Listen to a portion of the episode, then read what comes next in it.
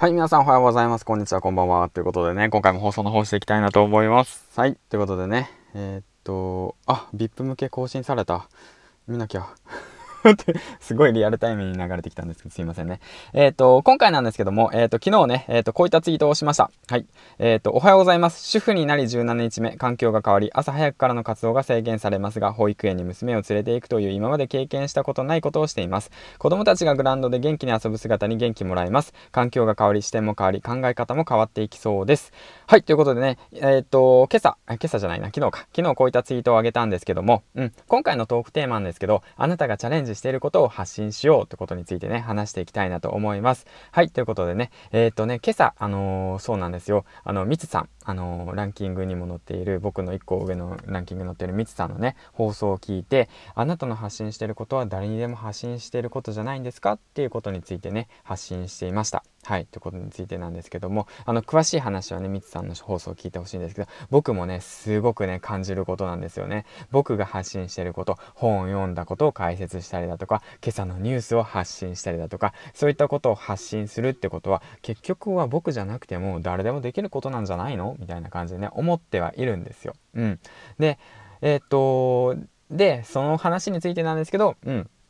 だからじゃあ何を発信すればいいのかっていうと、ミツさんも言ってる通り、チャレンジしてること、今自分が、えーと、経験してることっていうことを発信すればいいんですよね。うん。で、それが、その、あなたのチャレンジしてること、まあ僕のチャレンジしてることって言ったら、今育児休暇取得したりだとか、工場を脱出するために、他の、その、なんていうの、収入源を得るために勉強を始めてるとかですよね。そういったことで、その、そういったことをやってますよっていうこと。うん。やった後の変化とかですよね。だから例えばの話、じゃあ僕は音声メディアを390本上げました。そしたらなんとヒマラヤの公式に乗り、ヒマラヤの公式におすすめに乗るポイントも分かりました。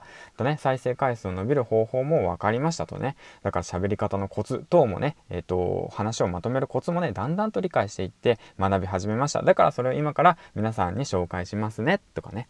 これ結構、あのー、説得力ありません？からそういった形なんですよね。そういったことを話しましょうよっていうことをね、みつさんも言っていて、僕もね、そう思っているんですよ。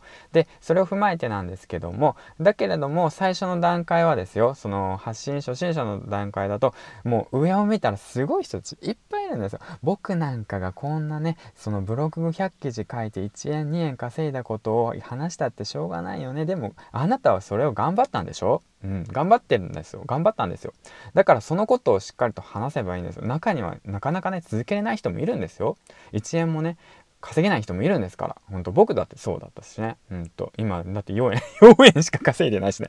全然、だから僕はブログのことに関してはすごい説得力がないんですよ。うん。だけども、4円以上稼いでる人、まあ、例えばじゃあ、えっ、ー、と、まあじゃあどうだろうな、1000円とかさ、2000円とか3000円とか稼いでる人がいたら、そのことについて話していたら、僕はこうやって3000円稼ぎましたよっていうことを話したら、僕にとってはそれはすごく興味があることなんですよね。まあ、僕は今勉強してる最中で、まあ、どちらかというとこういった音声でね、うん、結構あの時間を割いちゃってるんでなかなかブログとかねまとめ記事とか書く時間がないのであのライティングの方もね今挑戦してるんですけども Kindle であの出版することを目指すっていうサロンにも入ってコミュニティにも入ってあの今からゼロからスタートで頑張ってやっていこうと思ってるんですけどもそういったことなんですよね。だから僕にとってはすごいことだと思うんですよ。だからその3000円とか1万円とかそういう10万円とか40万円とか稼いでる人いますよ。4円しか稼いでないんですよ僕。でそういった人からとしたら3000円稼ぐ人ってすごいと思うんですよ。僕はね。僕はすごいと思うし。だからそういったことをあの話していいんです。はい。いいんですよ。だからその考えすぎちゃう方たち結構いるんですね。僕もそのまあ一人まあまだねまだ今僕相談受けてるんですけど。うん。今日もね、あのー、夜相談受けるんですけども、まあ僕が音声メディアでその分かることは全部話していこうかなと思ってるんですけど、あのー、そういったことなんですよ。うまく話せないな、まだ まあね、まとめ、ちゃんとまとめて話せよって感じなんだけど、うん。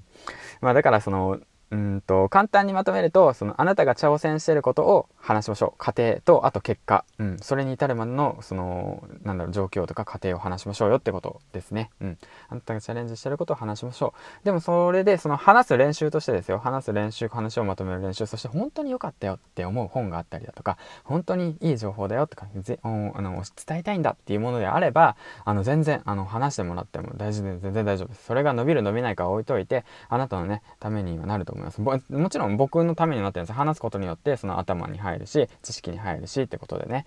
うん。だからそんなことでね。えっ、ー、と全然話まとまってないんですけど話していきました。はいということで、ね、次回の放送でお会いしましょう。銀ちゃんでした。バイバイ。